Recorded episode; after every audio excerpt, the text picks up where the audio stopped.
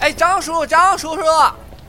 哎呦，小六、赵姐，你们也来广州玩了？哎呦，是啊，张总，孩子说上次成都核聚变没逛够啊，这一次我张叔叔，张叔叔，哎，上回你带我玩那些独立游戏太好玩了，这次我还想去，还想去。哎，好孩子，这回张叔叔还带你排去。哎，对呀，张总，你看上次孩子就说了呀，说他张叔可好了，他还帮人排队，还张问叔叔，张叔叔，哎呦，上次的纪念品也特别喜欢，这次咱们看有什么限定奖品吧。走，小六，这回咱俩多过几关，看看能不能赢个游戏机回家。哦耶耶耶！张叔叔最好了，最想跟张叔玩喽。哎呦，我这呃这怂啊，哎，这张总，张总，核聚变 tour 二零二一广州站即将在十一月二十、二十一日于广州保利世贸博览馆三四号馆举办。主题区域参加挑战、独立游戏海量试玩、兑换刮刮卡赢取奖品，还有速通舞台带来全天的精彩表演。十一月二十、二十一日，让我们一起在游园氛围中感受游戏的魅力吧。鉴于疫情特殊时期，一切入场规则我们也将配合防疫办和当地政府部门共同执行，玩家们也一定要注意安全。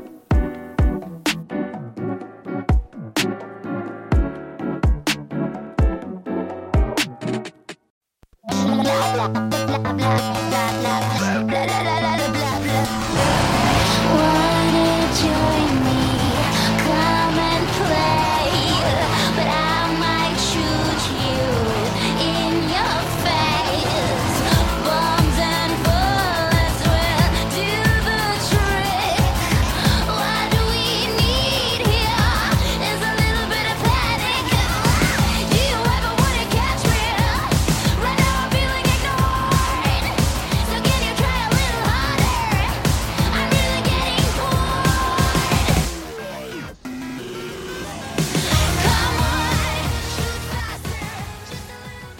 大家好，欢迎收听新一期的《家六 Story》电台节目，我是主持人娜迪亚。我是 Jerry，大家好，我是阿芬。哎，听到开头的歌曲，看到这个封面，大家也知道我们要聊一聊《英雄联盟》的故事了。哎，其实主要是因为《双城之战》《英雄联盟：双城之战》已经正式开播了啊！大家听到这个节目的时候呢，应该已经看到了六集的内容，还剩对三集啊，还没有是结束。所以可能很多人在看完之后吧，觉得这个。非常的兴奋啊！看到了自己在游戏当中非常熟悉的角色 们悉数登场，是可能自己呃平常非常喜欢使用的角色啊，都在是这个动画里边出现了。是，但是是同时呢，可能有很多人对这个游戏没有那么了解啊，对英雄联盟呢不是那么的了解，也没太玩过，也不知道那些角色都是谁，但是仍然觉得这个动画呢非常有意思，非常好看。对，所以是哎，今天请阿芬主要来给我们讲一讲，就是英雄联盟。这个世界观啊，以及包括，其实我们这一期的重点会着重于讲一讲双城之战这两个城市到底在官方的设定里边有着什么样的故事啊，以及里边这些角色，除了大家动画看到的这些啊，这些角色之前他们在官方写的时候究竟有什么样的故事是啊？那感我觉觉得我们又要挖一个超级大坑啊！啊，对，有可能啊，如果这个效果比较好的话，大家比较想听的话，也可以请阿芬以后接着给我们讲一讲其他地方啊，因为这个英雄联盟这个世界观里边有很多的这个国家啊、地区啊、城市啊，也有很多的英雄。如果有机会的话，可以让阿芬也讲一讲他们的事情啊。但是本期节目还是主要着重于在这个双城之战，的发生的里面的两个英雄的故事，哎其实是，嗯对。是那其实我们现在看到《双城之战》嘛，动画上线了，然后制作也比较高，而且就是可能会有很多观众对于英雄联盟的这个背景故事塑造比较感兴趣，嗯，因为一开始一开始谈到英雄联盟的时候，可能没有玩过 MOBA 类游戏的观众可能会觉得这一类的游戏可能更强调的是游戏的一个胜利的文化，就是它竞技性会很强，哎所以它可能在故事的方面表现的会比较薄弱一些。但是嗯实际上，经过了这么多年发展呢，啊拳头也做了很多丰富世界观的事情啊，包括聘请了很多之前暴雪的故事写作啊，啊，之类的很优秀的这些人才来构架了一个野心特别大的关于符文之地的世界嗯而且做了很多年了，啊。对，做了确实有很多年了。现在的故事版本啊，就是拳头现在的英雄联盟的故事版本是已经重做了第四版的一个故事，嗯而这个版本应该就是我们看到的目前的最终版，也是最稳定的版本。啊，现在这个世界已依旧是处在一个以一个极高的速度去更新的这么一个状态，然后并且随着我们现实当中的时间推移呢，游戏内的故事也在不断推进。对，就像是去年的时候，我们上了一个破败之王嘛，啊就其实是一个不断推进故事这么一个状态。所以，其实借着这一次双城之战的上映的机会，我们也想从讲故事的角度出发，想给大家展现一个纷繁复杂的世界。因为从某种程度上来说，英雄联盟的世界观特别庞大，也很碎片，所以我们尽量的着眼每一期着眼这样一个地区，或者说一个个英雄的单独的故事来讲起，来向各位慢慢讲述这样的一些故事啊，这是我们目前会努力的方向。嗯，呃其次呢，其实英雄联盟作为文化产物的一部分，就是流行文化产物的一部分，从英雄从美术设计啊到文字包装啊，其实都有很多可以聊的地方。有点像个大熔炉啊，对，就如果有机会的话，我们也想做一些，比如说本土化啊，或者是说音乐啊，还有美术啊一些方面的分享和内容。当然，各位不要当不要把我这个话当真啊， 对我们只是说一说玩的。对，哎那我们我们就进入正题。好，好，我们今天要聊的城市呢，是地处符文大陆，就是英雄联盟官网里面可以找到那张最大的地图上的最中央的两个城市，嗯，一座在北边一点，叫皮尔托沃夫，也是海拔上比较上面一点的，就是离海平面更近一点的城市。所以动画里也出现了上城区这种说对法。，就是皮尔托沃夫就是上城区。嗯另外一个呢，在海拔以下叫祖安。这两座城市曾经是一座城市，叫欧什拉瓦祖安，后来的人简称祖安。这座城市曾经属于南方的述瑞玛帝国，但是因为述瑞玛帝国在故事里面几百年前分裂了，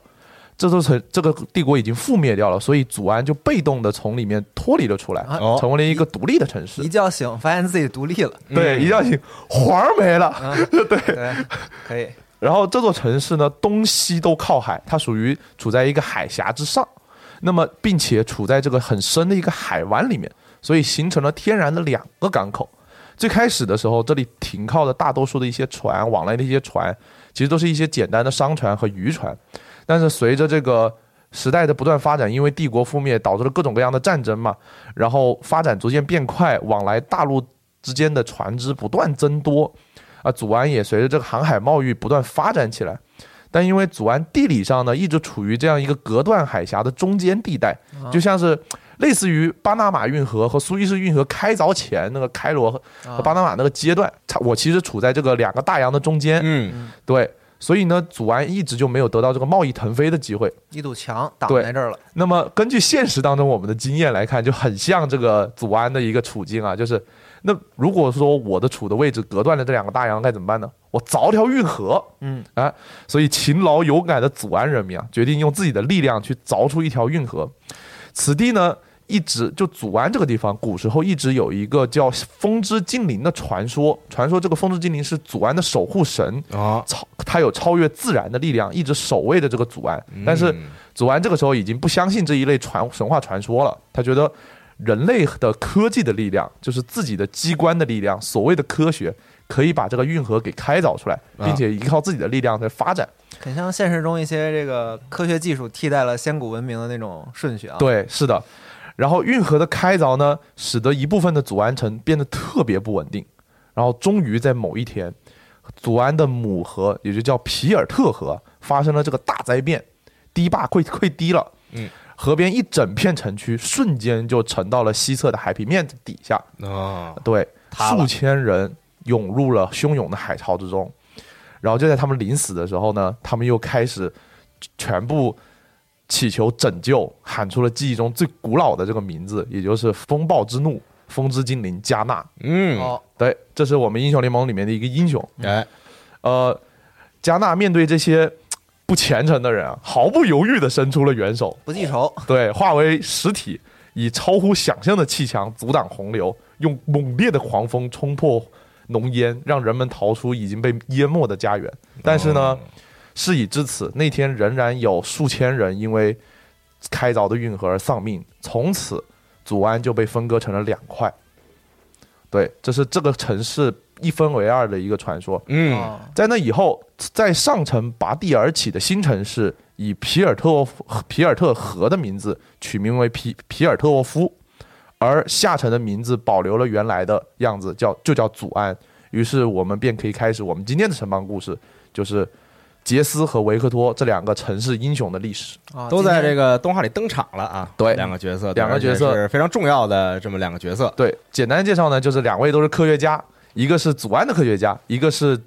皮尔特沃夫的科学家。当然，我们继续提回这个皮城，呃，继继续提回这个城邦啊，就是运河打通之后，上城和下城因为海拔的地理位置的原因，差距越来越大。上城拥有良好的光照和水源，能为街道保持干净和活力，嘿，并且掌握了最主要的经济来源，这个城市最主要的经济来源港口。啊变贸易了，嗯对，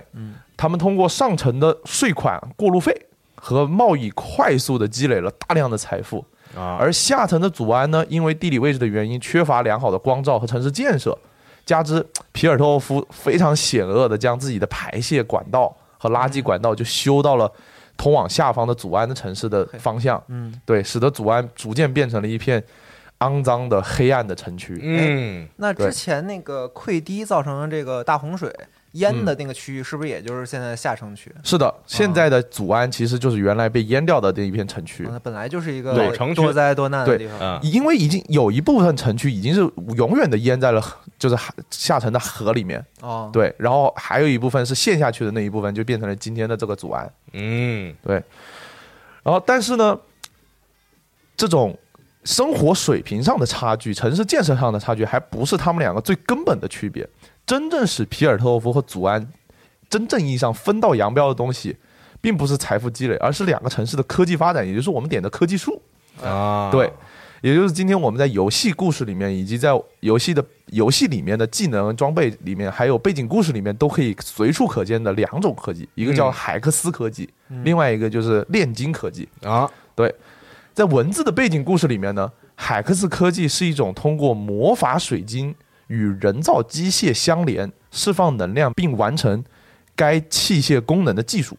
就是说，水晶连到了器械上，它就它就变成了一个具有魔法的一个工具。就是魔法和科技的结合对，啊，而这种技术在符文大地之路上，可能啊，到目前为止只是可能，只被皮尔特沃夫拥有，只有他们有。海克斯科技水晶的前身是来自菲罗斯家族的人发现，在南部帝国苏瑞玛境内发现的一种名为壳人族的生物身上的灵魂载体。啊，是从生物身嗯上扒下来的，是的，而这个灵，这个水晶就是他们灵魂载体，这个灵魂载体一脉相承，产量极其有限，因为因为壳人族把自己的灵魂就是寄托在这个水晶里面的，啊对，如果脱开了他们的肉体，脱开了这个水晶，他们的肉体就会死掉，啊，对，并且他们每一代代相传。代代相传的一个方法呢，就是壳人族将前一辈的壳人族将自己的水晶埋在地上，然后死去，然后等到下一个有突然有意识的壳人族去挖到这枚水晶，把自己的水晶安到自己的身上，嗯，就继承了灵魂。所以这个水晶是产量是极其有限的，它不会增多，有多少壳人族它就有多少水晶。啊，对，如果你把壳人族水晶都扒光了，壳人族就灭绝了。嗯，所以这种这种产量极其有限的水晶呢，是不可持续的。菲罗斯家族就必须要想到办法找到这个水可水晶的可持续发展方式。于是他们在祖安的符文炼金工厂和跨工科技方面进行了一些非常隐秘的投资，最终开发出了一种威力会比原这种原初水晶要小，但是可以量产的人造海克斯水晶。啊，就是他们自己这个皮城的科技是做不了这个东西，对啊，然后他们但是他们祖安能发现做祖安的这个炼金能做好像可以搞，啊，对啊，其实所以这也是在暗示祖安的科技和皮尔特沃夫的科技实际上是一脉相承，甚至是祖安的更厉害一些。嗯，对，就是爷爷跟爷爷跟爸爸的联系，对就科技连接了两个城嗯市，对，并且这个这个地方这个地方要说一句，就是到目前为止。这个在下一期故事里面，我们更更详细提，就是这种技术一直都被这个菲罗斯家族垄断。那讲到这里呢，其实也已经提到了祖安点的科技树，就是进行高强度的化学炼金，尝试通过某种所谓的科学吧，一种方法来寻求不断的进步。但这种化学炼金呢，往往毒性极高，污染严重，这使得嘖祖安现在充满雾霾，空气质量和卫生条件极差。但实际上，祖安的普通工匠进行的实验啊，还有一些制造，并不是现在污祖安污染的主要来源。嗯，真正的污染来源实际上是制造海克斯水晶产生的大量污染。也就是说，祖安现在这么糟糕的环境，菲罗斯家族大概占了百分之九十的责任。嗯，所以我们也说青钢影嘛，就是一个密探，他就是负责暗杀，然后把这些想要走漏情报的人给杀掉的这么样一他就个。要维角色持这个灰色产业。对他要维持这个学习产业，并且是让他一直保持秘密的状态。嗯，对啊所以这当然是组完成另外一个隐秘故事的重点啊，这我们下一期会着重介绍。但今天我们主要讲的故事是实际上是象征着这两座城市，并且隐喻着这两座城市的化身的维克多和杰斯的故事。嗯，好我觉得大家看这个就是，当然，如果你玩过英雄联盟游戏，你会发现，这个出身于皮城的英雄以及这个出身于祖安的英雄，他们这个背景的颜色是不太一样的。嗯是的一，般皮城这种都是这个比较闪亮、比较对闪耀这种金色，对，而且泛着蓝光，而且海克斯科技啊的对，而而且颜色似乎大家看起来都非常的正义，啊对都是那种特别特别正派的那种至角少色，光光鲜亮丽。啊，对是的嗯但是祖安那边那边背景是那种发绿，然后对发那种看起来就非常邪恶的那种对，颜色，然后要不就身上背个罐子，或者是自己的身体某一部分而被且改造了。大家长得都这个奇形怪状的，是啊，对，要都不是皮肤有点毛病，要不就是身上插几个绿管子。对，啊对，就很明显啊，其实杰斯和维克多两个人的故事，在网站上的文字和这个现在的动画剧集里面 R King 的动画剧里面差别特别大。就是他们原本写的这个故事，对，原本写的故事和现在展现出来的故事，我反正看完了之后，我觉得大受震撼啊，怎么会这么不一样？你知道吧？动画里不太一样，仿佛是同人作品是 吧？对，有一点那种感觉。啊就是就是说，嗯，是这样的吗？好原，但是官方目前啊，可能给到的一个解释就是，R King 里面就是杰斯发明海克斯科技的时候是二十五岁都不到，啊，很年轻，特别年轻对对对。但是背景故事里面啊，我们看在游戏里面以及在游戏里面，嗯，他他妈已经已经是一个三十多岁的人了，对，嗯已经很老了，也也不能这么说， 对不起，就是至少是比这个动画里要对更成熟一些了。嗯对，已经是个壮汉，感这话一说，感觉很有危机 感。对，对不起。马上了，并且呢，而且并且呢，他三就是在在游戏里面，他已经很能够熟练的操作掌握这个墨丘利之炮，就是他是手上拿那个变形锤武器。嗯大锤子，到目前为止，背景故事里面提到的海克斯科技，在在我查到的资料里面，就是发明者是谁还尚不得知。嗯那，么海克斯科技呢，刚刚已经提到了，就是一种可以使魔法为普通人所用的技术。嗯，装备了海克斯科技水晶的器件可以发挥魔法的力量，同时并不需要普通人拥有使用奥术的天赋。啊，就是麻瓜也可以使用魔法。对，吧啊是，的，哎、魔对，法可以被量产了。对，这玩意儿比魔杖好使，就是就是那玩意 儿。对，啊，杰斯呢，我们就开始提啊，杰斯呢是一名土生土长的皮尔托夫人，嗯从小他接受的教育就是来自皮尔托夫进步发展的基本法则，就是发明、发现、远离阻碍。哎呦，哎，杰斯开始学习机械工程之后啊，很快展现出了机械方面无与伦比的哎天呦赋。小天才，对他接后来呢，他长大了就理所应当的接受了显赫的皮尔特沃夫的吉尔帕拉家族的资助。啊这个皮尔帕吉尔帕拉家族在 R King 里面呢，就是凯特琳女警那个家族，啊，嗯，对成为了皮吉尔帕拉家族最年轻的学徒。杰斯对此呢早有准备，欣然接受，并且开始了自己的早期的发明创造。他制作的东西呢，包括一些海克斯科技装备的原型，以及为皮尔托夫的劳工阶级设计的各种可以变形的多功能工具。嗯，对，换句话说，现在就是提高纯纯的生产力。啊，杰斯的发明在那个时候就已经让同行们无地自容了。啊，对他，他的发明一般都是什么可以变形的一些钳子，对对吧？？然后还有一些可以变形的炮啊，啊，就是可以在那个斧头和那个炮之间切换的这么一个状态，嗯对就是后来他自己的武器嘛。想法还是挺奇妙的。对啊，是的。那么在 R K 里面有一个解释，就是他的父母嗯就是做这个变形器具的，就是老说匠人了，已经对老匠人了，然后做的东西都是会变形的那种这。个在动画里也有提到过。对，也算是有传承。嗯对，说他们家族这个最最最那什么的荣耀就是发明了一个可变形的扳手。对，是是吧，的，一直给我给这个工人阶级们提供便 利啊。是啊的，对，特别特别有爱。嗯然后杰斯的理解和学习能力特别快，大部分的事物，绝大部分的事物对他来说都极其容易掌握，所以他有的时候特别不理解他的同行，他不知道为什么同行们学的这么慢， 这么泛滥。有点凡尔赛了。对不就是高数吗？有那 么难吗？对，就是这个意思。然后同行们就觉得你这个人狂妄自大，目中无人。 嗯，所所以慢慢时间推移呢，杰斯对同行们就越来越没有耐心，嗯也越来越不礼貌，渐渐的他就没有朋友了。他他其实他自始至终都没有朋友，就没有人愿意再跟他一起做事了。皮也城的谢尔顿，对，嗯差不多是这个意思。直到杰斯遇见了一个人叫维克托，啊。所以这个其实我们主要这期的这个节目是给大家讲一讲，就是原本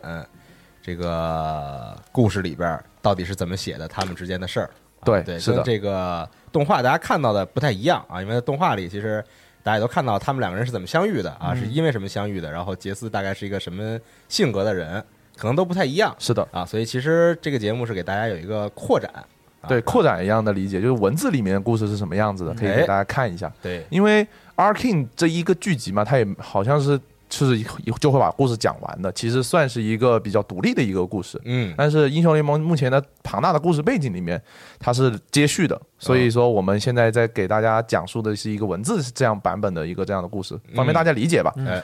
对，和杰斯不一样啊，维克托是一个出生在祖安忠城的土生土长的祖安人，父母呢也是祖安的能工巧匠，他生来就对制造和发明充满了一种热情。他不像杰斯，杰斯可能是没有太大热情，但是他好理解，啊对，一下就学会了。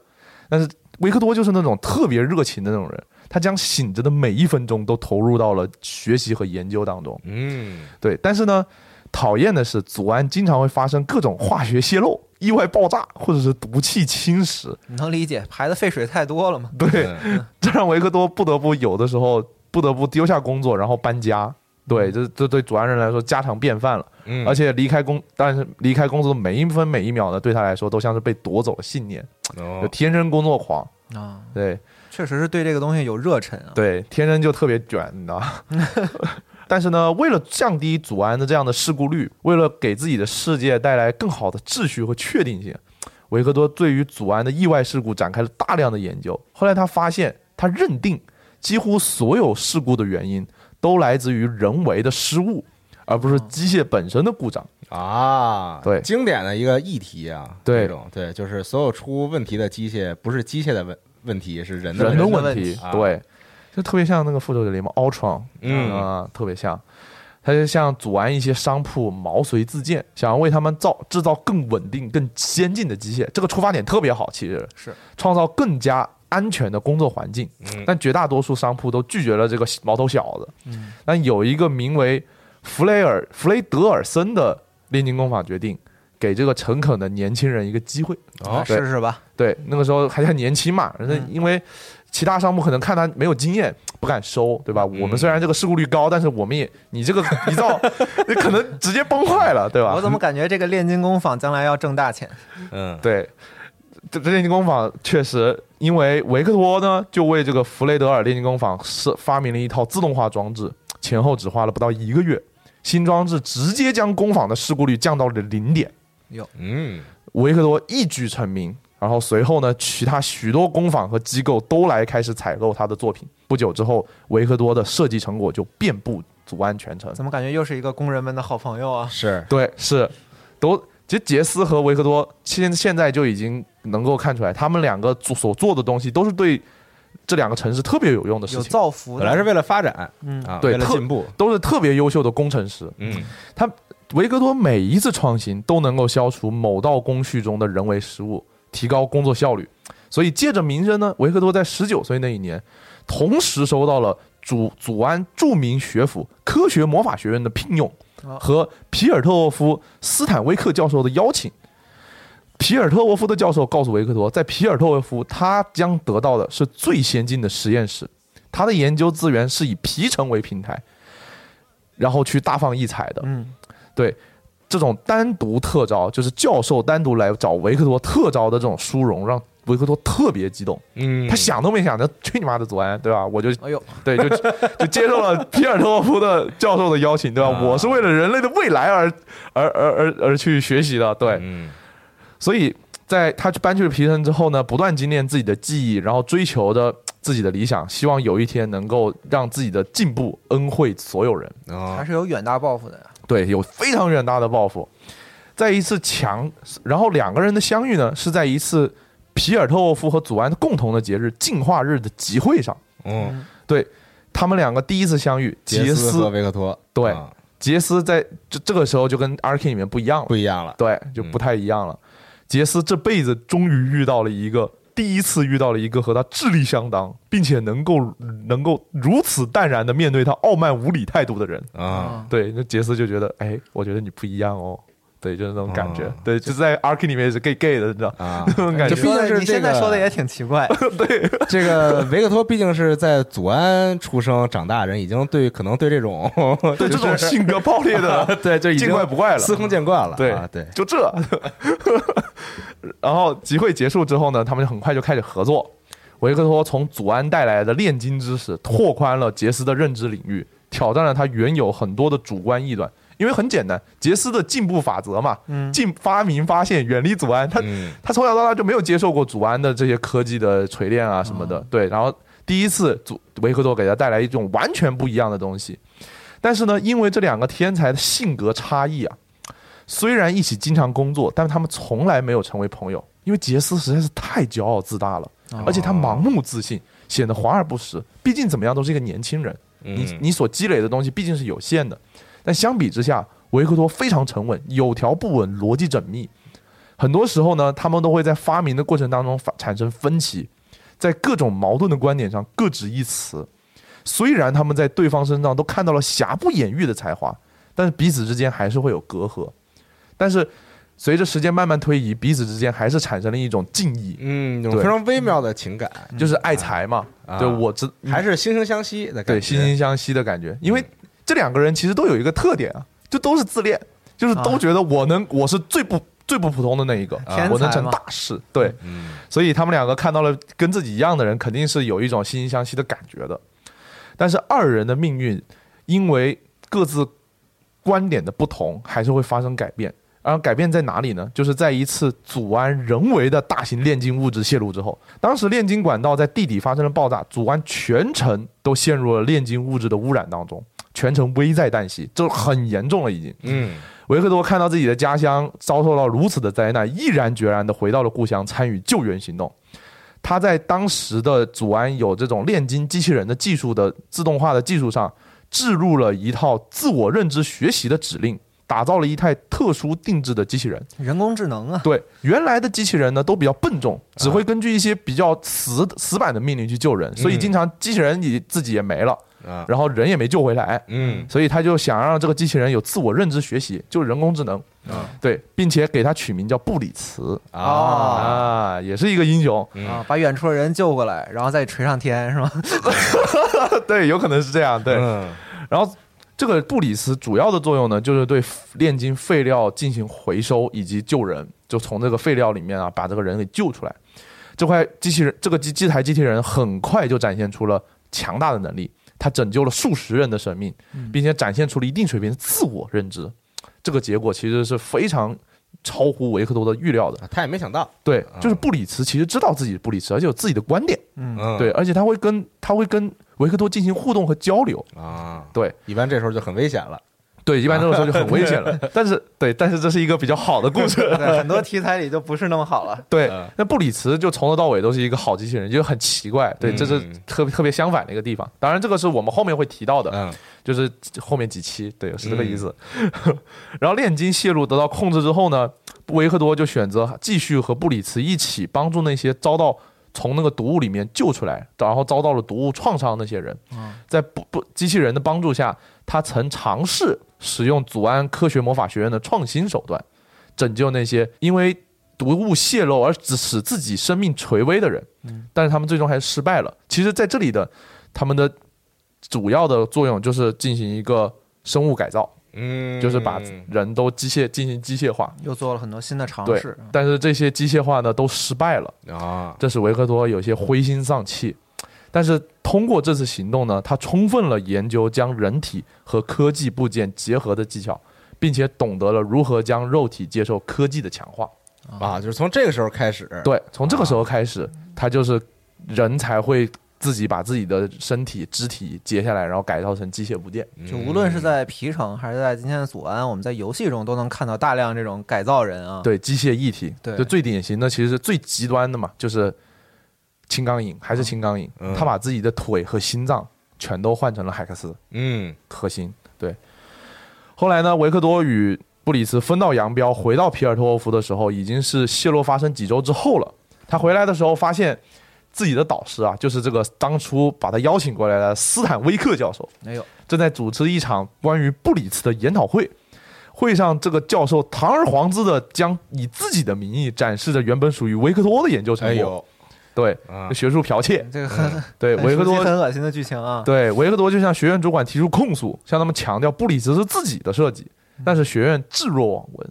嗯对，然后维克多这个时候呢，就去求助于杰斯，因为杰斯也是另外一位天才嘛，嗯，希望杰斯能为自己作证，但杰斯就不愿意开口，就他就啊拒绝了维克多。那这听上去挺不够意思的。对，嗯因为杰斯其实瞧不起左岸人，啊，嗯对是这从小接受的教育嘛，对啊，对吧？就是总觉得这个祖安都是对吧？就是一对定要尽量远离的这是，种而且他也没有，他也没有把这个，他从来就没有把任何人当朋友看，啊，确实，，他就觉得我关我屁事。嗯，对，这个大家看《双城之战》的时候也会发现，就是皮城虽然一切看上去这个这个金碧辉煌、光鲜井井有条亮丽光鲜亮丽啊，但是大家也看到这个议会的成员吧，反正是都比较那什么傲慢的啊，对，都比较傲慢，对啊说话都有点欠抽啊，都是很自以为是的这种，对，非常自以为是，嗯觉得自己是进步的先驱这样子嗯。而且你会看到，在 Arkin 的剧里面，杰斯也是这种人。啊，就杰斯的母亲帮他站出来为议会说话，使得他没有驱逐出皮尔托夫。嗯回到家之后，杰斯的第一反应是：“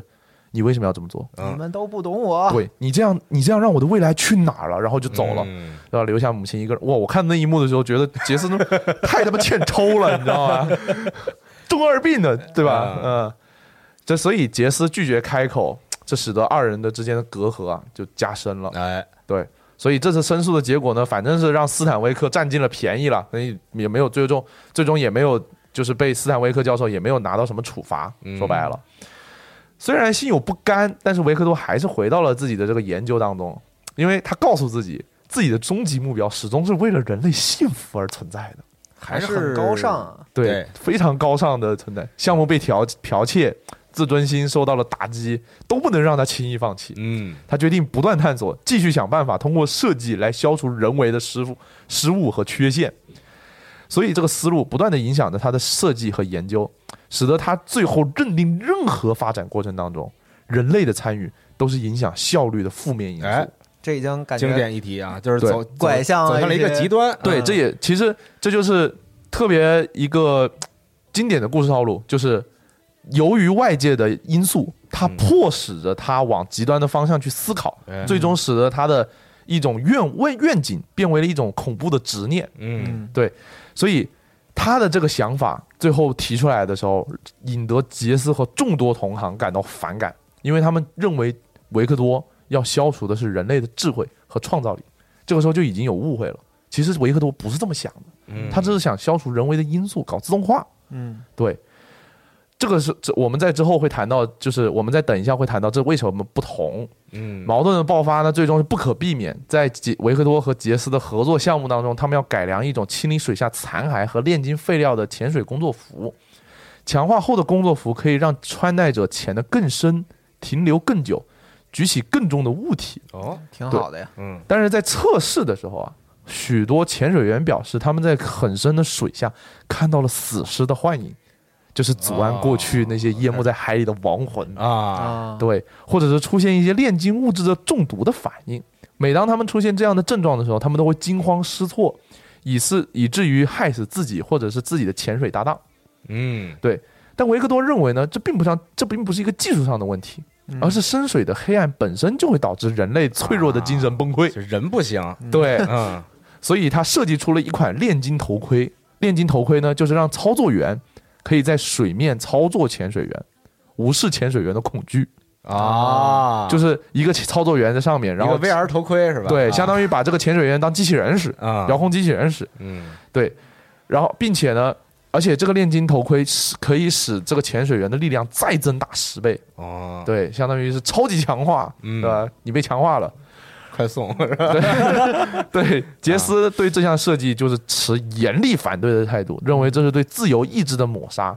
反正两个人最后都谁都不能说服谁。嗯。确实，这么听的话，感觉这个这个维维克托发明的这个技术吧，确实很不人道。对，啊感觉对有点风险性。嗯对，而且是操作一个人的精神，嗯对吧？不就是无视他的一个自由意志嘛？嗯，反正两个人都谁都不能说服谁吧，互相争执，反正几乎是要大打出手了。最终呢，杰斯为了阻止维克多这项设计被使用，向学院举报了维克多。啊，对还是搞这得一找套上边的这个，对，因为人，他知道举报是很有用的一件事情， 嗯因为皮尔托夫一直就是主张着我们是一个自由而进步的城市。嗯，对，待会儿我们就会说这个怎么不同但是啊但？是这些自由和进步用的这些手段啊，听上去对好啊像，都就是建立在一种虚假的，嗯就是阻安之，就是建立在这种阻安的代价之上。说白了，学院以该项设计违背基本人权而审查维克托，但在维克托眼里，这项技术本可以拯救许多的生命。嗯审查结束之后，维克多被学院开除，回到了阻安以前的实验室。啊，对，其实这项设计说白了，如果我不能控制，我就是操作员不能控制他，他惊慌失措了，他还是会死。嗯，但是如果你不失误，如果你不那么就是不那么惊慌失措，你被控制的话，你可能反而就安全的回到水上，因为都是幻觉，嗯就并没有，其实水下并没有什么危险嘛。嗯对，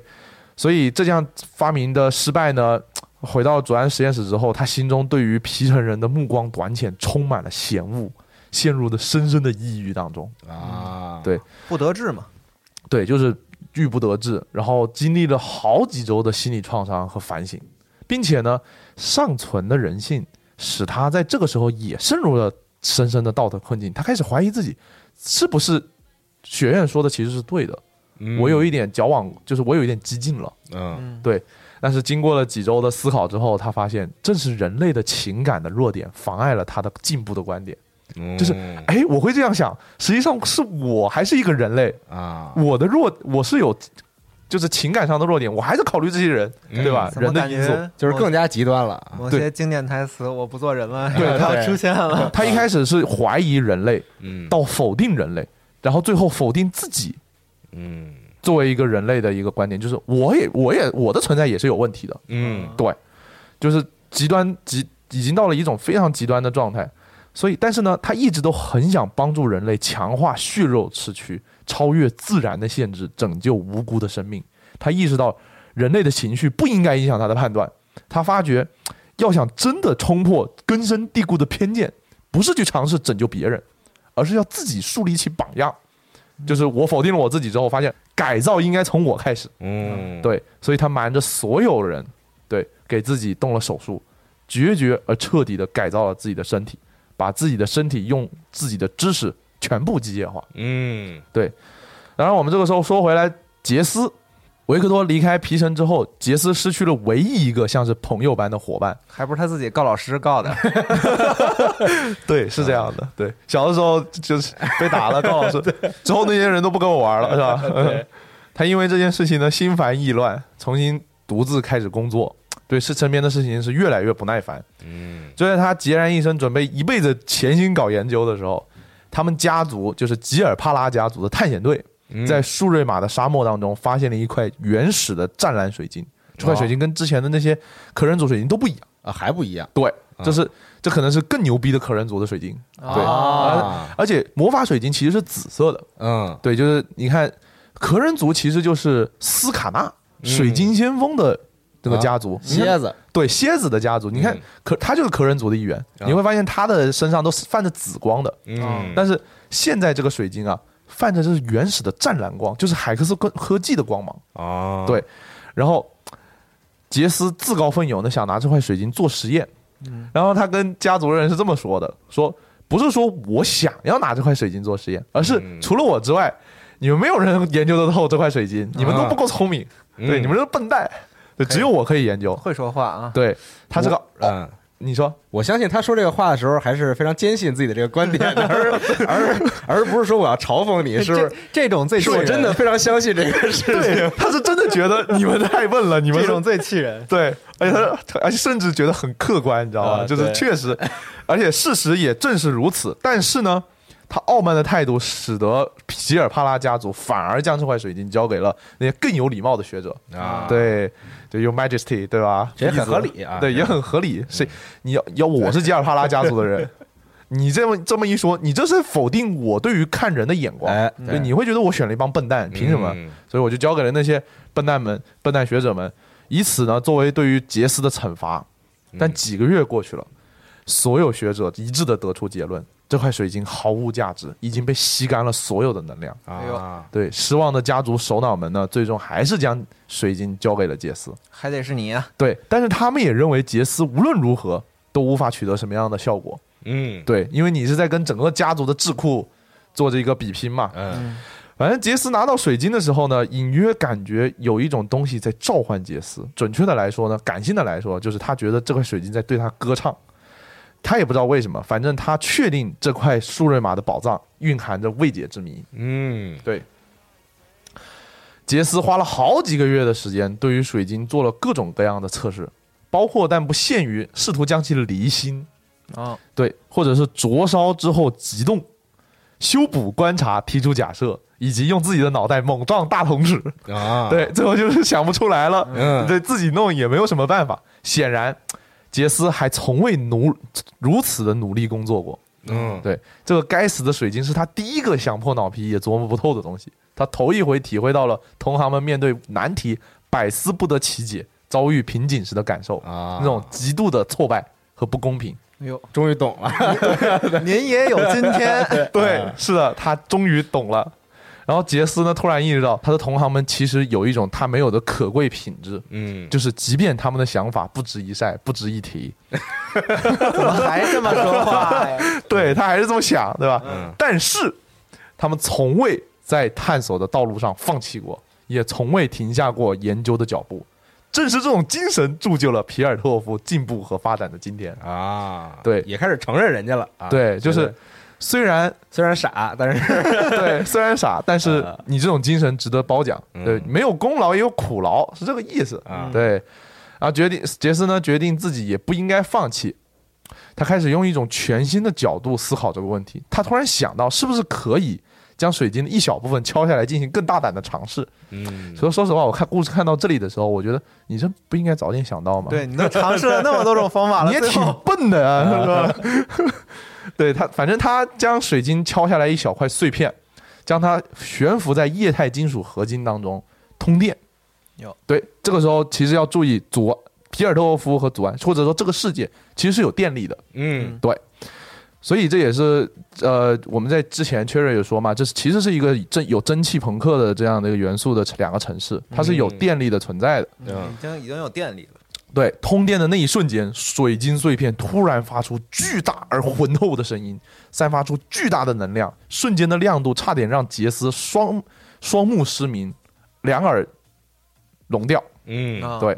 这个差点要了杰斯命的实验结果，让杰斯大受震撼。他没有休息，一直工作到了通宵。啊，终于有了一些进展，对，嗯这个时候，这个时候他就是特别兴奋，觉得自己发现了什么。然后说回维克托啊，这个时候把目光转向维克托，维克多的实验也成功了。啊，对他对自己的这个人体的改造啊，啊在那次手术之后，他身体的大部分结构都经经过了机械化的增强，这就是我们目前在游戏里面看到的维克多的状态，嗯，就是我们所说的三只手，他多长了一只手出来已嘛，经是一个赛博人了，对，赛博人，然后人格也发生了巨大的改变，他对于改善人类社会的希望转化成了一种对人类进化的痴迷，嗯，他将其称之为光荣进化。哎这就是我们在游戏里面会听到的“加入光荣的进化吧哎”，对，就是他说，这而且光荣进化到最后，在海这个青钢影的那个时代里面啊，嗯已经成为了一个非常宗教化的形象了。哦对，而这个东西的概念就是维克多搞出来的。为什么呢？他的愿景是在未来的某一天，所有人类都会放弃平凡的血肉之躯，寻求更高等的海克斯科技增强体。这样一来呢，人类就可以告别致命的失误和它带来的这个肉体的痛苦。嗯，但是他知道进化的过程，这个进化的革命啊，长路漫漫。啊他只他现在只能只身投入这项伟大的事业，使用海克斯克增强体帮助那些在事故当中因为受伤而生命垂危的人。哎，那这时候还是有底线的啊。对，就是，并不是一种，其实这个时候不是一种底线，嗯而是他开始用自己在自己身上的尝试成功的那些手术，来去应用到别人身上，嗯，因为祖安经常发生各种各样的事故，然后经常的人突然被炸掉一条腿，嗯，对？吧？就是被炸掉手，然后眼睛没了，他呢就去帮助这些因为受伤、生命垂危的，或者是上就是断肢的一些人嘛。他的技艺拯救了上百条生命，虽然有些时候维克多的这种救助伴随着各种各样的风险，但是当你走投无路的时候，维克多绝对是你唯一的选择。嗯，就是在他救治下的病人都可以维持生命，就大多数都可以维持生命。嗯，但是呢，有的时候你就会被迫装上这个机械强化的义手啊、啊义肢啊这些东西。对，这都是它可能是你唯一的选择，甚至啊，你可能直接整个人都被换到一个机械体里面，哦只剩下你的脑子。嗯渐渐的，他的许成功被许多人看到，他的理论也被许多人接受，甚至开始有人将他视视为救世主般的宗教有人有物。点狂热了，对，有点是狂热了，觉得啊哇，维克多，你这什么人都能救，嗯，而且是你能通过这么这样一种神奇的办法来延续人的生命，嗯来把这个人的肉体的这种缺点、衰老的缺点给去除掉。嗯对，就觉得特别厉害。就是原本大家是觉得这个事情是很不人道的，把这个人原本的这个肉体、原本的肉身对，甚至觉得是不可能的。啊，嗯嗯对，嗯我觉得他可能在皮城吧，嗯可能还会有一点点不人道。如果在祖安，大家已经活得很痛苦了，能让人活着就已经是很就伟大大家的都事需要一情条出路嘛，对， 对，嗯就苟延残喘，你也是活。嗯对，祖安其实就是一个这样的城市。嗯但是呢，维克托对这种人不胜其烦，就这种宗教狂热的人士啊，把他视为救世主的人是不胜其烦，嗯，也对这种半宗教式的小团体感到不可理喻。听上去就不像他能理解的嗯东西。对 对但维克多写之所以讨厌呢，就是因为这些人的情绪，他就是想要正视他想要终结的人类的缺陷，嗯他想要消除的就是对不可知的一种盲目信仰。啊，回到杰斯的视角上，杰斯给水晶碎片通上电流的那天，维克托正在祖安工坊林区参与一次泄漏事件的救援。嗯受感染的上百居民全部变成了狂犬精神病人，嗯就是丧失了理智，然后变得特别疯狂。所以维克多不得不使用一种特别强效的催眠剂来平息受害者，然后把他们带回自己的实验室，也就是一个废弃的工厂，尝试修复他们精神和肉体所受的损伤。维克托一天天还挺忙的，感 觉就是对他，他就一直四处救人，对，哎你他知道一直就在救人嘛祖。安的救火队员啊，对对对，用他自己的一种方式来救人。嗯对他把他们带回实验室之后呢，尝试修复他们的时候，毒素已经开始侵蚀这些病人的大脑了。啊，维克多切开他们的颅骨，用机械双式慢慢的透析病人，就把他们洗这个血液啊给洗掉。置嗯换了，对，但是他现在的这个技术呢，无法保证足够的效率，这些病人还是会慢慢丧命，所以他必须要找到一个足够强大的能量来源，嗯，来维持这些人未来的机械生命。能正当他全力挽救这些人的时候，上方传来了一阵海克斯科技能量的潮涌，他立刻意识到这就是他所需要的能源。啊，都炸到祖安来了那一嗯对，下， 很对，是很大的，而且啊嗯而且维克托是机械增强体，啊，他啊，他能感知到对这对这种能量涌动他特别敏感，啊，对，他就跟随着波动了来到了这个杰斯的家，然后杰斯那会儿正好给这个东西通上电，巧了了，吗？这不是这 巧了，正好连上了，怕我我是困了，你给我递枕头。对，杰斯对于维克多的造访特别惊讶，而维克多直接告诉杰斯，自己通有有办法通过这种能量，就是这块水晶的能量嗯和自己的科技结合，将这个人类在这个世界上的疾病、饥饿和憎恨通通消灭，啊实现真正的光荣进化。而这一切的关键，都在于那块原始的湛蓝水晶。嗯杰斯当当即拒绝，因为他不能接受维克多这种企图消灭自由意志的荒谬设想。对哦，我也不信，说的太大了。是因为就是这个维克托想法、啊，按我理解啊，就是这个嗯让人不当人嘛，对，你不当人的话就不会有那些东西嘛，但是但是这个事情就没有意义了嘛，对对，就是他想让人类全都变成一个机械化的文明，嗯对，人全都变成机器人。他其实维克多想的就是这个，嗯这样的话，人类就不会有那些负面的这些情绪了，而且嗯肉体可以永驻。哎然后就是杰斯认为这是这简直就是毁灭人类的一种行径啊，反人类的，并且然后他告诉维克托，他应该接受的去他妈妈的基础教育、基础道德教育，对，维克多对于杰斯这种无理早就失去了耐心，嗯，他扑上去夺过水晶，然后一把用水晶把杰斯砸晕。对，杰斯其实是一个，啊杰斯其实是一个，就是他他脱离了那个那个他那个锤子炮啊，啊就其实就是一个对比较弱弱的男生，啊 你懂吗？科科技型宅男嘛，对，科技型宅男。嗯，所以然后砸晕了之后呢，他就把这个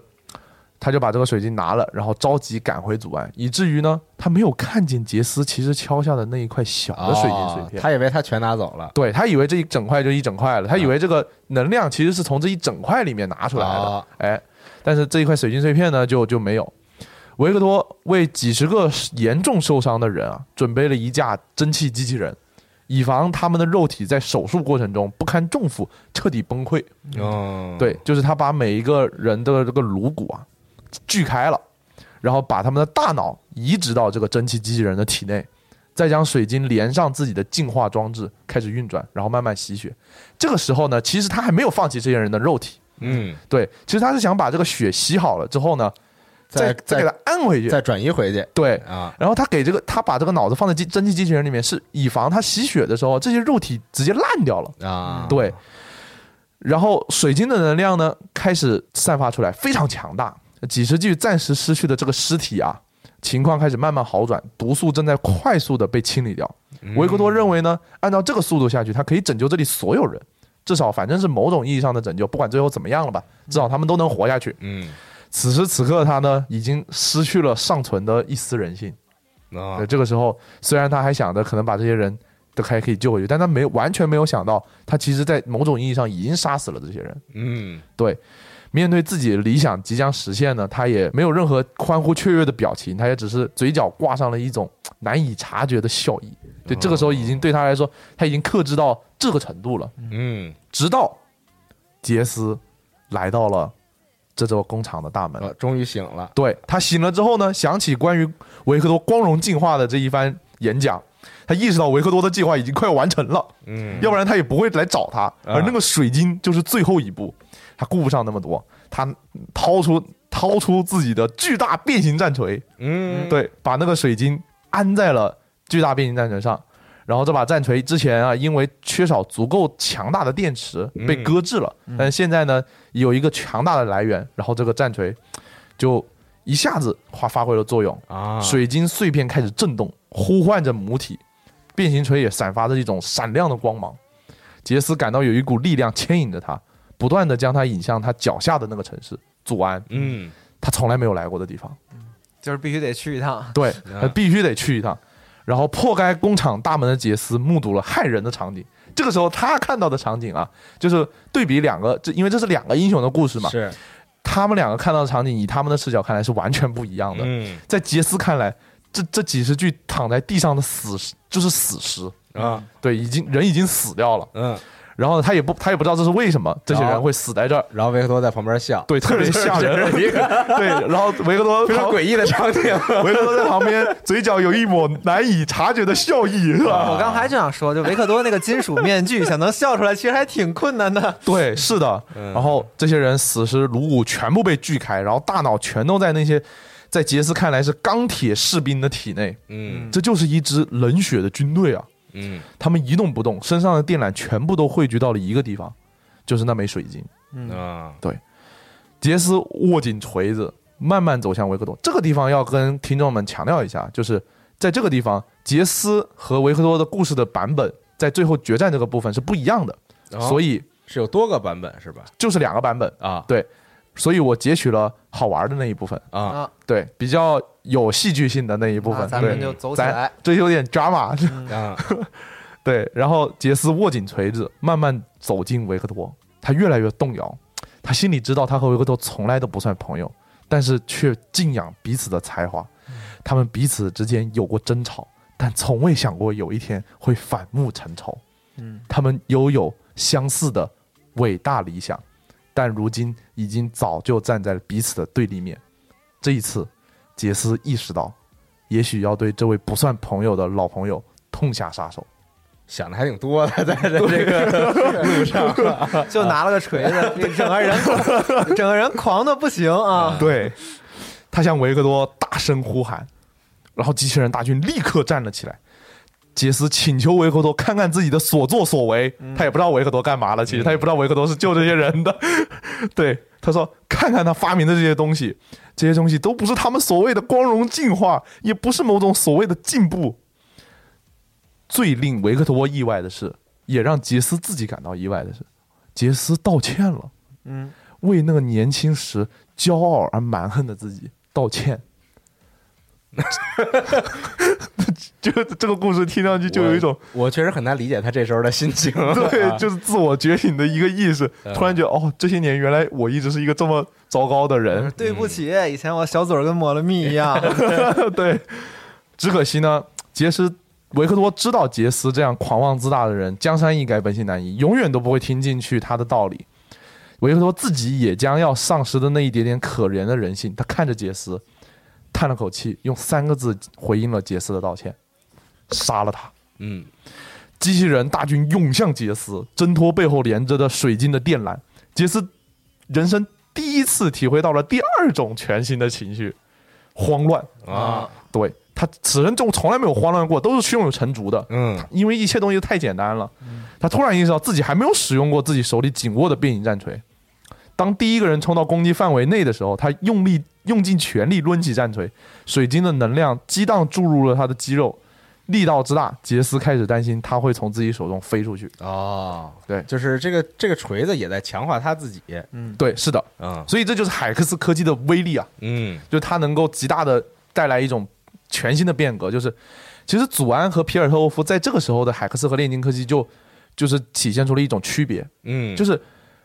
祖安的炼金科技呢，实际上是在对人体本身进行一种改造。啊我改造我的手臂，这样的话，我的人就可以通过这个手臂发挥更强大的力量。嗯而海克斯科技是被应用到一个更类似于在普通人眼里啊，是被利用到工具上的，嗯就是啊比如说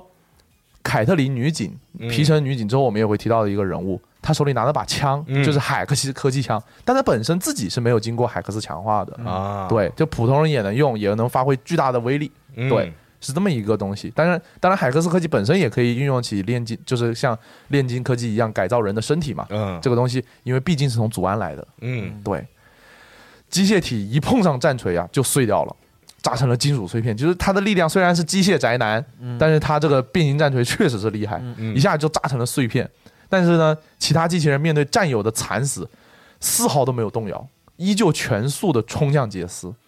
杰斯在这种冲冲阵当中，还在分析面前机械军队的阵型，尝试着计算用如何用最少的攻击次数解决最多的敌人。啊，对，但这个计算其实是吧毫无意义，啊是对吧？下一秒钟他还没抡起战锤的时候，他们就已经扑上来把杰斯给扑倒了，对他拳打脚踢。这个下手也挺轻的，我说实 话，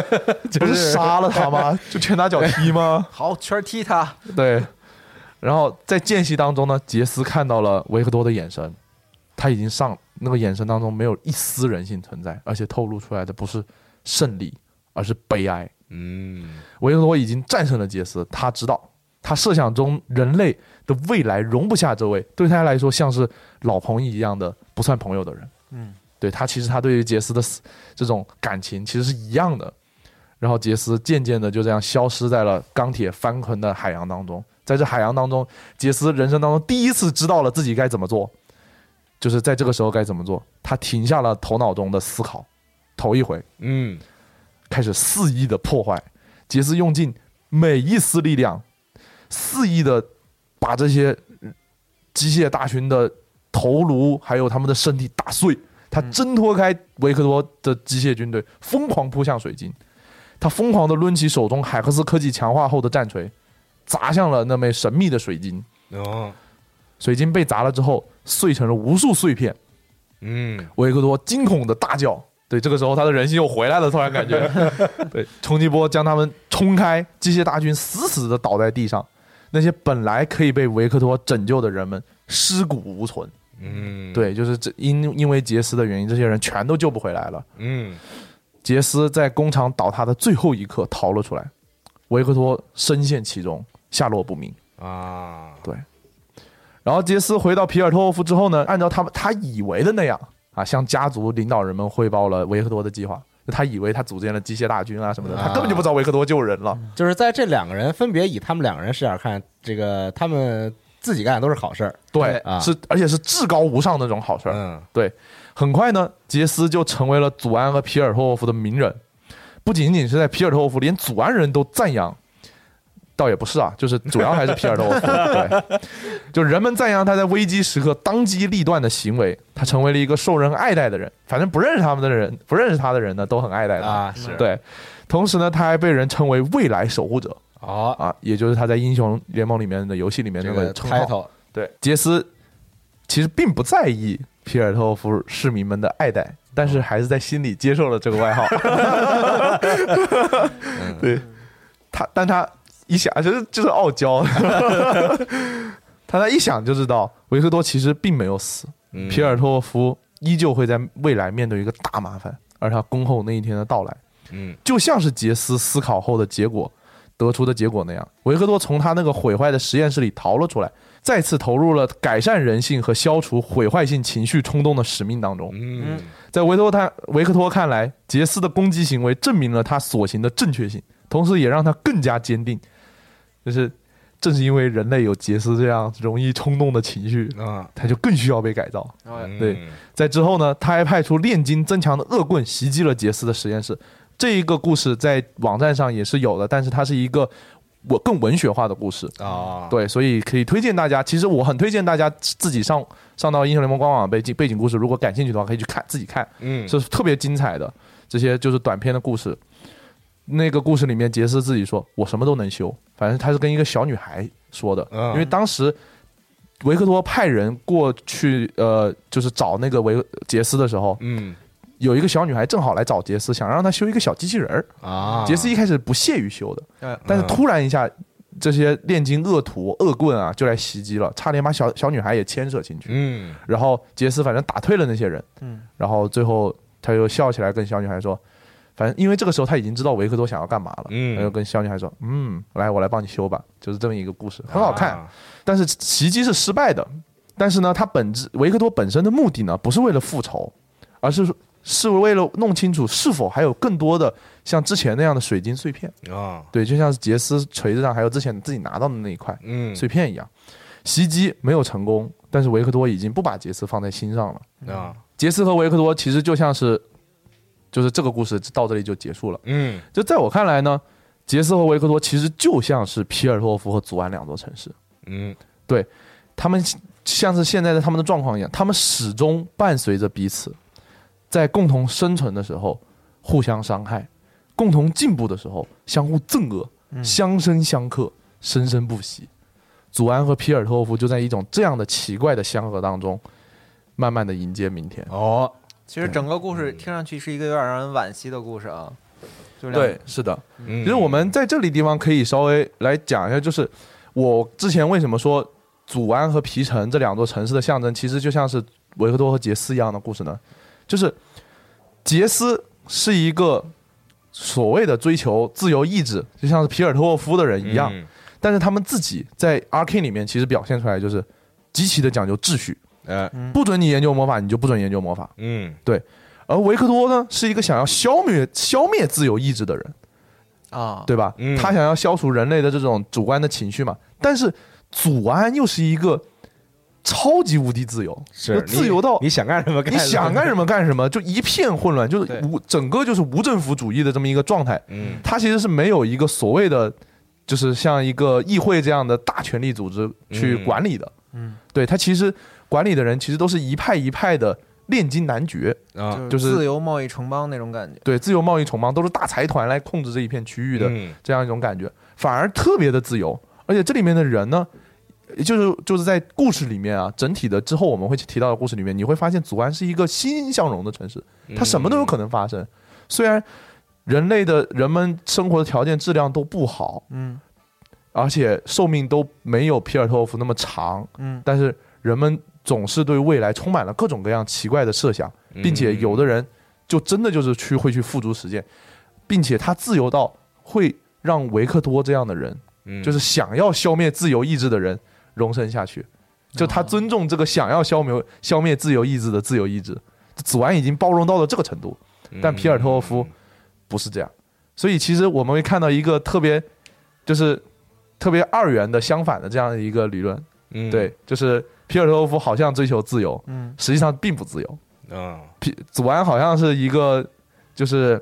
落后，对呃有有这样危险的阴谋论的这样一个人，嗯但实际上他他这么的欣欣向荣，这么多这么的有活力，嗯，对实际上就像是这样的一种象征。那可能其实也是，如果在另一方面来讲的话，皮城的这种秩序带来的当当然是这个，就是大家都能有一个非常好的生活啊，是就不管你是干什么的吧，反正总而言之能有一个比较好的生活。但是在祖安呢，那可能它带来的这个不好的点就是，大家其实对于可能最底层的人或者这个其他的一些，比如说受到伤害啊，或者这些人其实民不聊生啊的这样一个地域，对，是的。嗯哦，嗯，在我看来的话，虽然就是两个城市都有非常好的这个科技，而且科技也联系了两个城市，但是是我们实际上看看皮城，他们更像是这些科技制品的享用者，是就的，是哎大量的科技的这个成熟的产物，光鲜亮丽的街道啊，各种各样的这个炼金的小的发明啊是，的它是他们的享受者。他们的而快乐全都建立在祖安人民的痛苦之上。对，嗯而他们的这些工业化生产的代价都让祖安人民承受了，所以我们看到祖安它是一个有点像是高谭市和蒸汽朋克合起来的那种感觉，一是个蒸汽朋克下的犯罪都市。嗯，是的，，一个是光明光明版的神奇朋克，嗯一个是黑暗版的蒸汽朋克。对，就是可以，因为故事讲完了嘛，我们可以稍微提一些，就是我们没有办法说完全系统，因为它毕竟也是一个碎片化的整体的世界观的一个故事，嗯所以我们稍微提一下这些两个城市之间的区别。然后是皮尔特沃夫呢，其实就是主张的是用这个海克斯科技以及这个齿轮科技，嗯，他其实不是那么的愿意去研究所谓的化工。其实啊这、这两个东西听上去有点像是咱们实际上的那个第一次工业革命、工业第革二命次工业是革命，哎一次对是蒸汽，一次是电力。对，嗯是的。然后皮尔特沃夫呢，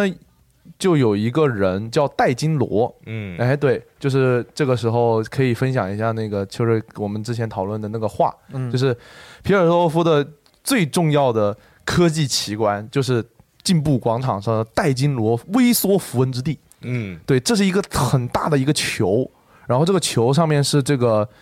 呃皮整个符文之地的这样一个地图。对啊，大家可以去这个英雄联盟的官网看，因为在我印象中是一五年吧，就是大量的开始出现各个地区的英雄联设盟定的是吧高级的这种全新的插画，插画嗯对然后一个叫 John An 的一个画师就为此做了大量的设计，其中就包括这个这个呃广场的这个金球啊，是的其中的设计大量的参考了实际上的这个工艺美术时期的那种美术风格，嗯，嗯，其实可以理理解成一个巨大的地球仪嗯，对，啊而这个地球仪的神奇之处呢，在于戴金罗宣称，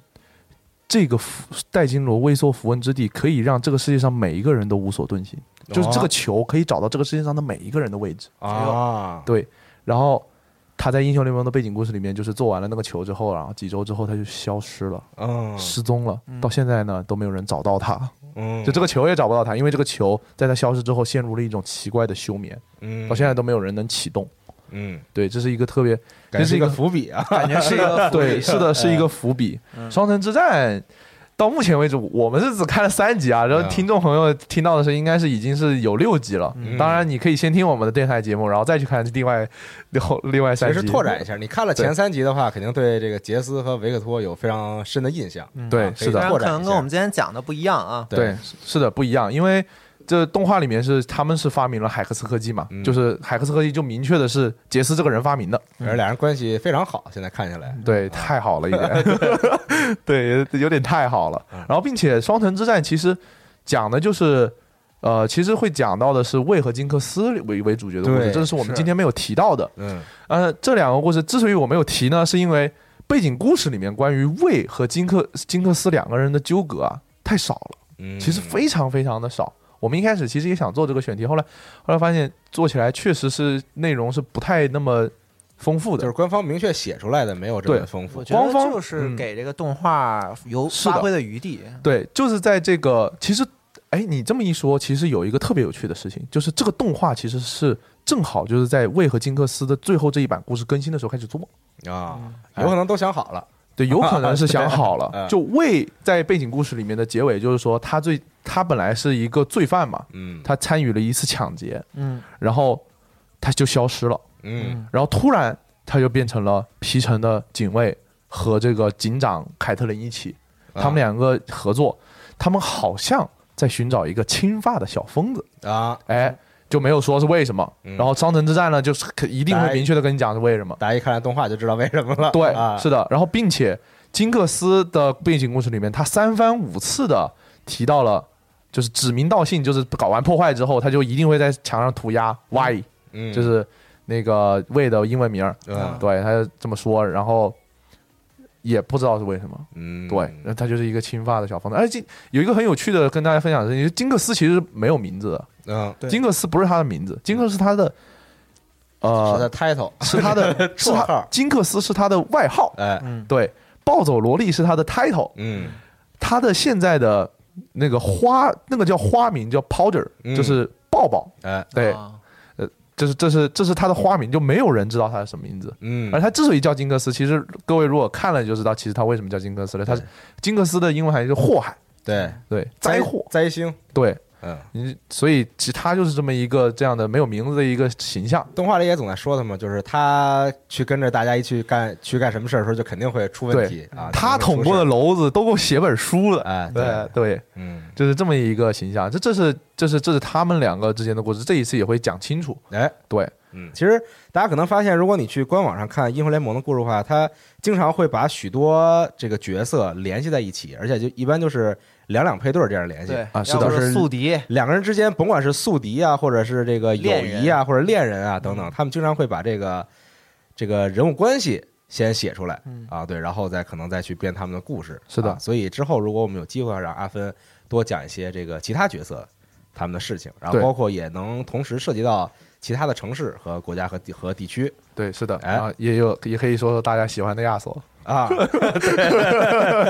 对啊，还有什么杰啊、盲僧啊这些啊比较火的英雄，都其实是有非常不错的故事，以及故事原型，其实我们后面也可以说一说。哎，嗯对，行，那我觉得本期的节目差不多就到这里了。好的啊好希望大家听得开心啊！如果你有什么疑问啊，对于这个双城之战或者节目里涉及到角色有有什么疑问的话，也可以在评论区里边向我们提问。好啊，好的看到那的话，么我们下期再见。哎，我们下期节目再见，好拜拜下。次再见，拜拜。 Son of a guy, son of a son of a woman, a man, son of a son, and a sunk in the bitch. I'm in a plan, please come with a script, cover my back, cover man, please come with a blitz. Look at this stash, yeah, like a magician. F- that this some real ass. shit. I pay blood for this. Taking cheese from the government cereal boxes with the bugs in it. Hand me down, did my brother, brother. shit. Don't compare me to no other, other in the city, boy. They say they.